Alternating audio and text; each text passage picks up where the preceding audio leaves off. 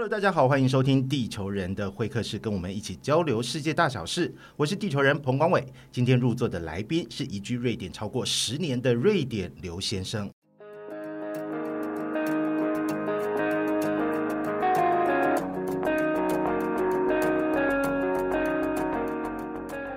那我们聊了这么多比较硬的东西哦，我想回来软性一点的，想聊一下瑞典的旅行。如果我们现在要去瑞典玩，你有没有推荐的玩法，或是可以去哪里？对，那当然啦，一次出国都是很贵的事情，所以你要多个国家一起玩啊。我觉得瑞典的话，首都斯德哥尔摩的话，我推荐可能排个两三天差不多，因为它其实是一个很小的城市。那最主要当然是看一些古迹啊，一些厉害的博物馆，比如说诺贝尔博物馆里面可以还可以看到李远哲在里面嘛，然后还有这个。很厉害，这个沉船的博物馆，一艘船沉到海下好几年，然后打捞上来之后，整艘船放在博物馆里面，让你去看它。然后曾经的这个维京的这个文化历史，然后或者说你喜欢音乐的，我们有全世界最知名的那个阿巴博物馆，这个也是很值得去。就那个乐团阿巴乐团的自己的博物馆。前阵子有新闻说阿巴要复出了，呃，正在筹备当中。但这个也是很多人很兴奋嘛，就是这个瑞典的音乐其实是很强的。我觉得瑞典的产业分配都还蛮平均的，音乐就是很强。你这三天之后呢？我觉得，呃，如果是冬天来玩的话，假设大家有这个勇气，可以尝试的到北方很极北的地方去看极光，因为那边你看到极光的几率是很大的。是，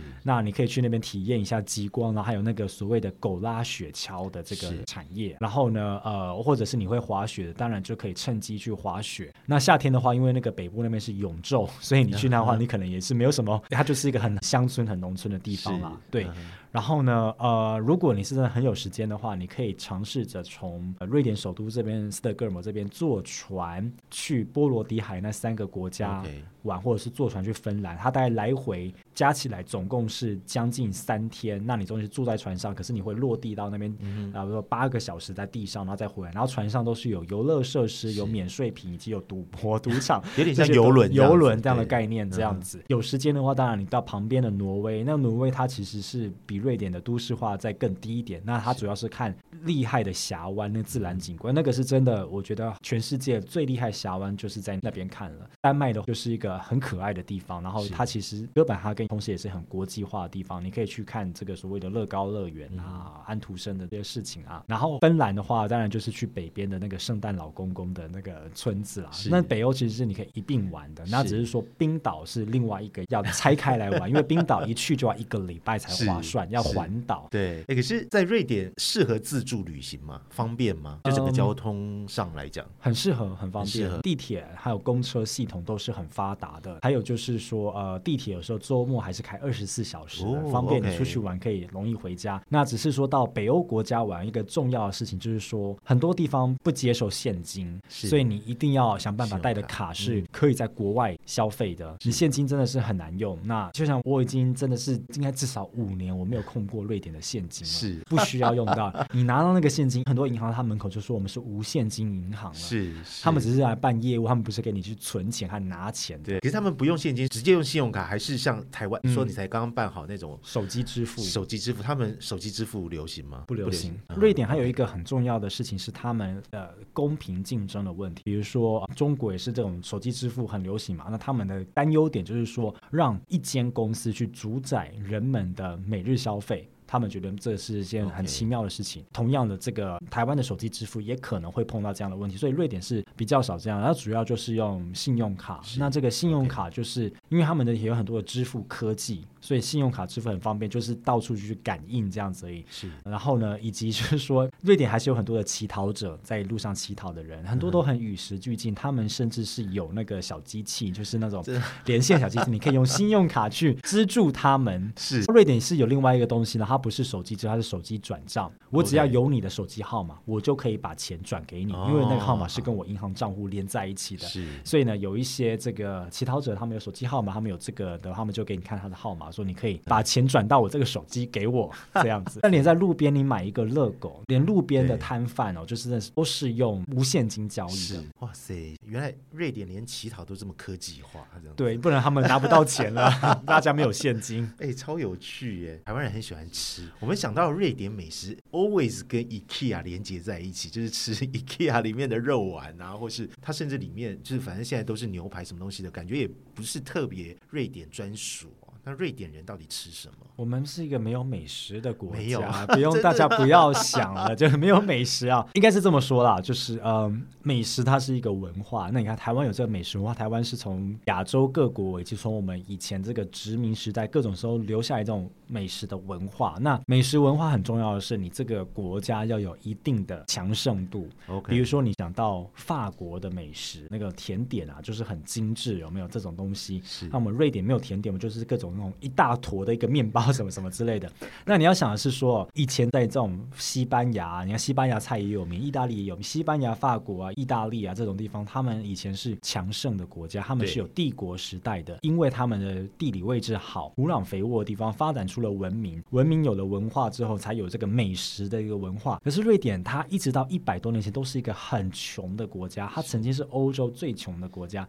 它在这么北又这么冷，以前是只种得出马铃薯的那个时代，它是连三餐都有问题，它是没有办法有所谓的美食文化的。所以呢，就是到现在我们也没有所谓的，你想不到什么瑞典美食。那肉丸这个东西，说老实话，在各个文化里面都有啊，台湾也有狮子头啊。对对对，土耳其有肉丸啊，它其实很简单，就是把绞肉和一些香料和在一起，然后弄起来，就就变成这样了。所以，但是如果你是真的去北方旅游的话，如果你敢的话，他们是有所谓的那个驯鹿的肉嗯哼。可以吃的，对。或者是说他们有一个很臭很臭的那个鲱鱼罐头啊，鲱鱼罐头，你自己吃吗？我闻过，但我不敢吃，对，那个味道是很恐怖的。是，所以它就是那种什么腌鱼在里面，对不对？对。就是生的下去腌吗？还是？是生的下去腌，所以它东西整个是发生的。酵过后对。就是，味道是很惊人的。对，那个有时候我看到有一些台湾人想要带回来，很多人都会网络上说不建议，他说如果你在飞机过程中罐头嘛，嗯它有毕竟里面是发酵的东西，对你万一就是整个破掉，不只是你自己心里遭殃，你那个整个飞机那个到时候，因为那个味道是很呛很臭的。哇，对，就老一辈瑞典人是可以吃的，嗯哼。他们就会把它加在面包上，或者是直接拿来当做一做小你菜。说这样吃老一辈，那现在年轻人是不太吃这个东西。比较少听到啦，就是嗯应该说还是会吃，只是说它就是一个可能老一辈觉得是传统的食物。是，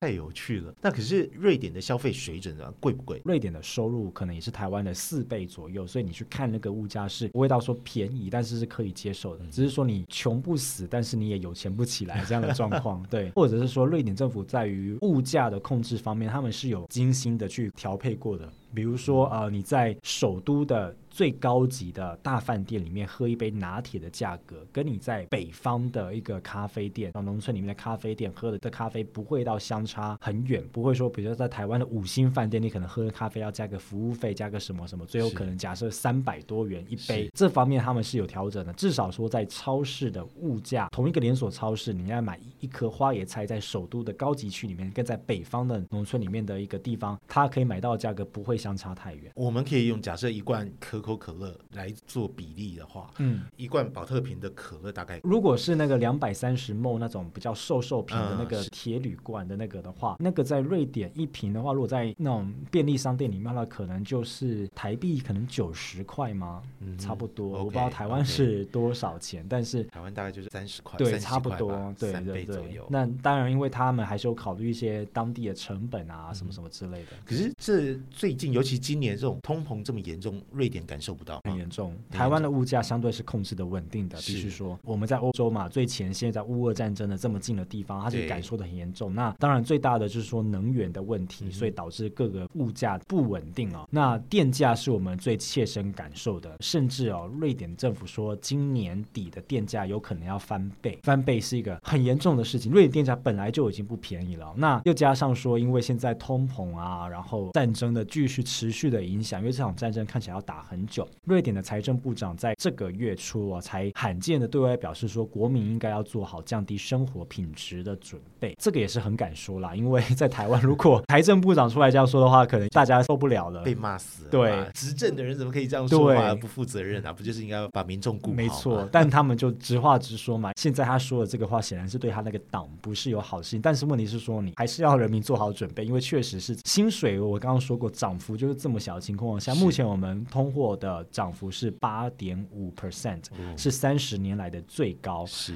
那尤其是那种电啊，这种各种民生的事情啊，那咖啡我们也感到涨价的也很明显，因为咖啡确实是个进口东西，我们没有在本地生长嘛。那咖啡又是一个在台湾可能是一个可有可无奢侈品，在瑞典是一个家家户户的必备生活饮料。是那这个感觉就很明显，包含你在连锁店里面买，包含你自己去买咖啡粉、咖啡豆，那个都感受到。然后以及说各种蔬菜的，我们很多时候是靠进口蔬菜水果，很明显。然后还有就是机票也很明显，瑞典是一个需要旅行的国家，它的国民旅行率是全世界前几高。那尤其是说很多时候你要飞到北边也是这样子，靠这个，所以方方面面都已经明显的感受到物价的上涨。是那最大的一个让人民最有感的，应该是银行的利率。以前我们说负利率，对现在利率已经一直在往上调。那这个影响到的就是说有贷款的人，那基本上瑞典的非常多的成年人都一定有房贷，因为我们的房屋买卖是相对容易的，非常容易的。这个差距有可能真的是会你的那个利息要翻倍的状况，那对你每个月的影响是很大的。那当然大家就会更加的小心消费，变得小心翼翼的，那就更加的影响整个国家的整体经济发展。所以这个是未来很严重，可能会非常严重的问题。嗯，你刚刚有讲到一个电价翻倍，我非常好奇，你现在一个月的电费大概要缴出多少钱？我的话呢，我是住在三十八平方米，台湾的土平大概是将近十二平，但是是实际我们没有在算公社，所以实际住十二平，我一个人住一房一厅加上厨房和厕所这样子。那我们的供暖，因为供暖有时候是最大的电价，我们供暖是中央供暖，所以它不会算在你个人电价里面，那那个是缴在管理费里面另外算了。那我这样的话，我每个月可能将近就是一千三、一千四台币，我不知道月对，每个月我不知道这样算高还算低，但是因为我在家的时间没有到非常长，嗯然后呢，我们在家，这这个是台湾可能跟瑞典居家不一样，我们在家很少在开大灯，是我们的灯很昏暗，是进到家就是很暗很暗很昏暗这样子。但这个还要说，我家里还是有洗衣机的和洗碗机，这些都是耗电的，对的。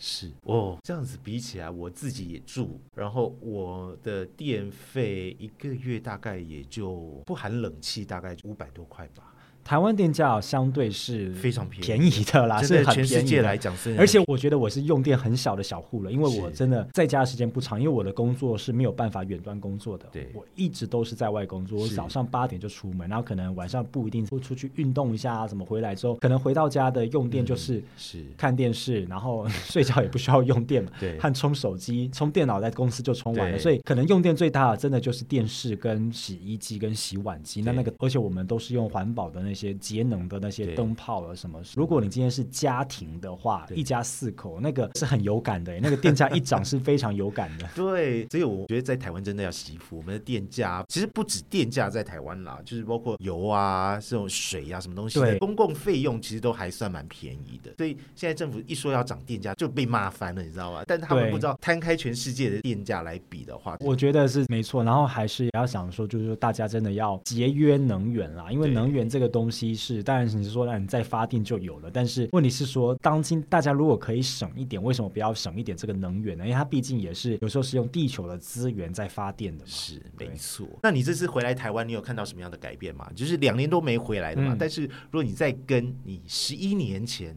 哦。比较起来的话，你觉得对差别在哪？我觉得台湾的城市普遍都是在进步的啦，嗯而且是蛮有感。对，真的，我觉得是。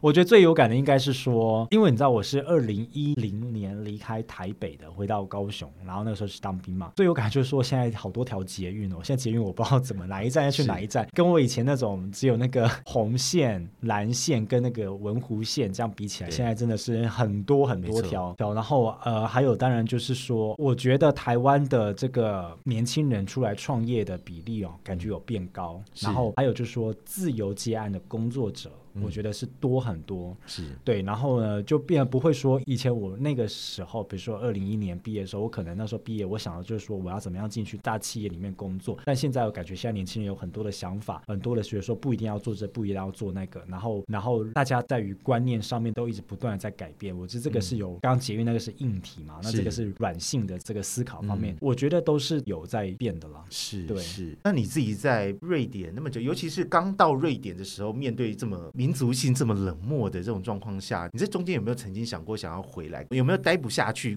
过的念头，或是觉得还交不到朋友的时候，会觉得什么孤单寂寞冷啊，还是台湾好啊？倒是还好，好像真的没有想。我觉得瑞典是一个很吃个性的一个，吃你个性跟他合不合的一个地方。我觉得我在那边生活，我觉得是舒服的。是因为有时候我觉得台湾这种所谓千丝万缕的人际关系，有时候会让我有点吃不消，所以我很喜欢瑞典这种很冷漠的这种生活方式。它让我觉得我有一定的这个空间，然后我不会感觉到很大的压力。那当然，对很多比较热情的人来讲，他可能就没那么适合。所以很多人就觉得说啊，你 David 这么爱讲话，这么会讲话，但是那是另外一面。我自己的私下生活是很那，甚至有时候就是我不是那种比较安静的，对我不是那种每一周都要见朋友的人。我会很希望我有一整天都是我自己，然后我不跟人接触，我甚至可以一整天不讲话，我都可以做做自己的事情。是你以前就这样子吗？还是说你已经瑞典化了？我觉得我以前就会这样子，所以它是合的。那很多人，我们有看到水土不服的人，那他们就决定说要去其他的国家。所以这个地方很多人说说这个是那个社交障碍者的那个天堂了。而且我们也没有在跟邻居往来，大部分都住在公寓嘛。那瑞典有一种瑞典人的出门方式，所谓出门方式就是我们在公寓里面，我们都有那个叫猫眼、鹰眼那看外面的。我们的习惯出门方式是我们会先看一下外面有没有邻居在，如果有的话。我们就等他走了，我们再走，我们就可以不用尬聊。哇！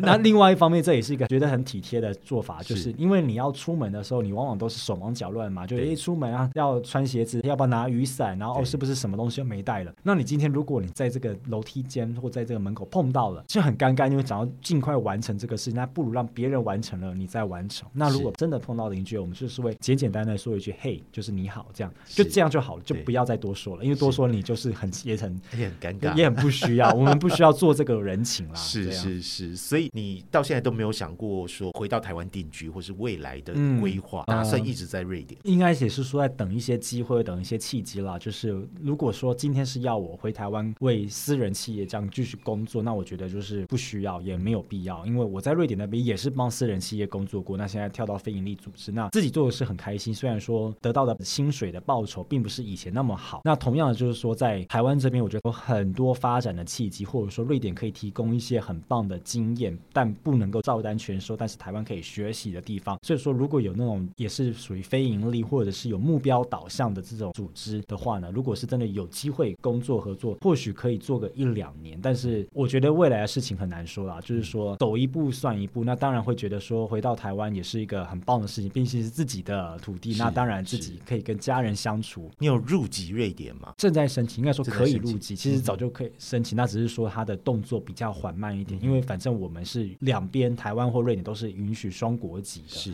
对对，了解。因为你入籍的话，你要把护照交出去，然后要使用，再把它拿回来，是件很麻烦的事情，所以正在等。对对，要把护照交出去啊。是啊，因为你要证明你是你这个人啊，然后护照上面有很多的资讯嘛。对，可是交出去的时间，等他批准就是一个。你可以要求我要出国要拿回来，但是大概有二十个工作天，所以你要计算的很精准。了解。对，嗯，二十天好像也还好啊。二十天拿回来，但是他们还是会有时候需要你再把它弄回去。等你送出申请说你要把护照拿回来，到你拿到手中，最长可能会。二十天，所以你要做很好的计划。OK，对，那真的对呃，行政效率不是台湾这边可以比较的啦。对，OK，我了解了解。以上呢，应该说我们就聊了很多瑞典的东西，然后有硬的，有软性的，跟一些旅游的东西。有什么政策可以提高出生率？瑞典的出生率高不高啊？应该也是算是高的，但是我觉得育婴补助，然后以及在公司里面，大家要接受说有人就是可以休育婴假，这个本来就是好事情，因为你国家就是需要下。一代才可以成长茁壮嘛？那我觉得最重要的是观念要改变。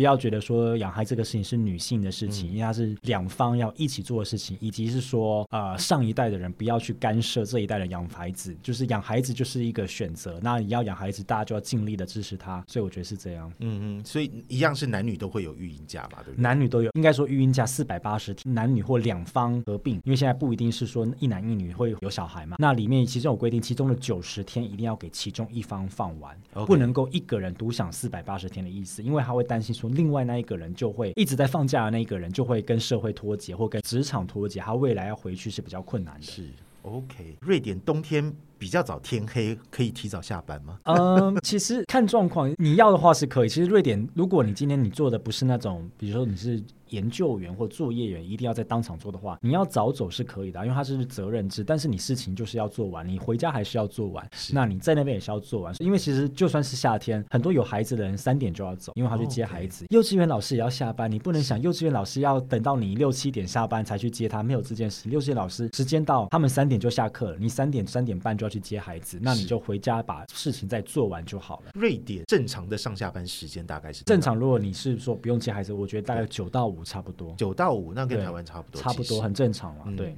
OK，好。瑞典从一开始是新冠肺炎的时候，就采取不封城的这样的一个政策。官员跟民众对于生命的看法真的是这么淡吗？在疫情之下，其实我对瑞典有更深层的认识，以前都这种认识不到这么深哦。我发现他们的生死观跟我们不太一样。是第一个，我觉得他们跟亲人的缘分哦，没有那么的看得那么的重。他们十八岁以后，他们认为他们的责任义务就尽了，所以很多人在等待十八岁小孩搬出去，他们期待的。那小孩也没有说要依靠父母，你当然还是父母会留给。你东西留给你钱财好了，可大部分十八岁你开始独立，你去自己打工也好，或自己想办法去弄贷款也好，所以造成就是说他们也没有要养父母的这个习惯，父母也不期待孩子要养他，他们认为就是老年过完一生，所以瑞典独居老人很多，老人院也很多。那这次疫情之下看到的就是说，我不知道现在真实，但至少有七千个老人死掉，就是七十岁以上，那很多是在养老院里面集体感染，这个是一个很悲哀的事情啦。是，就看到这个。现象，那当然就是过世了就过世了，也一定有批评政府的声音，但是不会到台湾这种铺天盖地的。你也可以想到，台湾如果是发生这样的状况，那个新闻的头条以及说对于政府的那个批评是会到一个非常顶点的状态。但瑞典这边没有，所以我发现他们对于生死是看的好像没有我们这么严重。你看台湾传统，我们的丧礼是要办七天的，你可能在台湾的公司工作，你的年假就只有七天。可是如果你是亲人过世，你是要请丧假请七天，然后大家也会接受。因为这个就是我们的传统，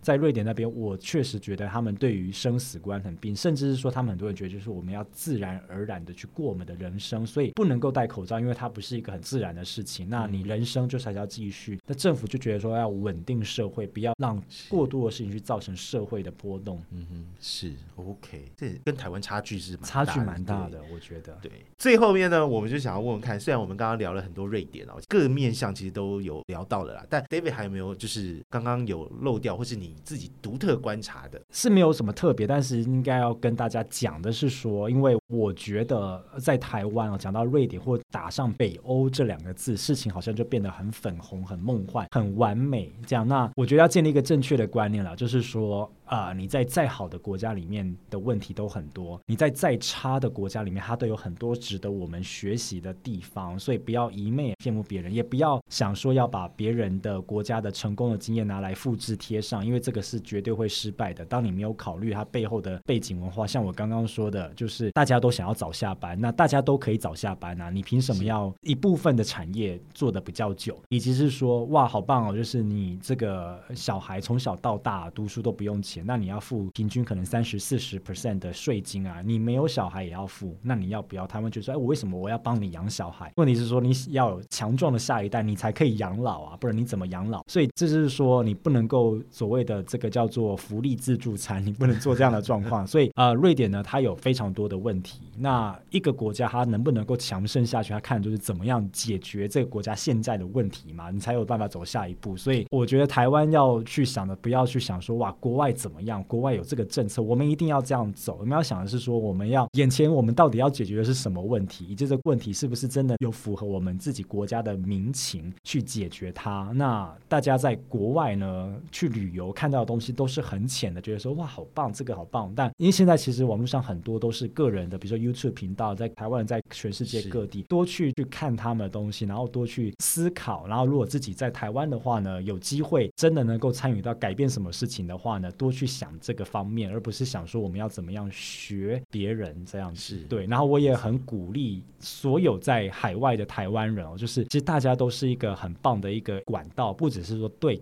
台湾，大家可以学到说，帮助大家有跟国外更多的连接之外，大家在国外也是帮助那一国的人更加了解台湾的一个很重要的一个渠道。是，没没错，好，我们今天真的聊了非常多，非常谢谢瑞典刘先生 David 来我们的节目，就来到地球人会客室，带给我们很多关于瑞典的文化啊、经济，还有各种独特的面向哦。就希望如果大家对瑞典还有很很高度的兴趣的话，可以去追踪瑞典刘先生，不管是在脸书 Podcast 或是 Instagram 也有，都有，都是瑞典先生。先生，对，是好，那谢谢 David，谢谢，好，谢谢大家，谢谢，拜拜。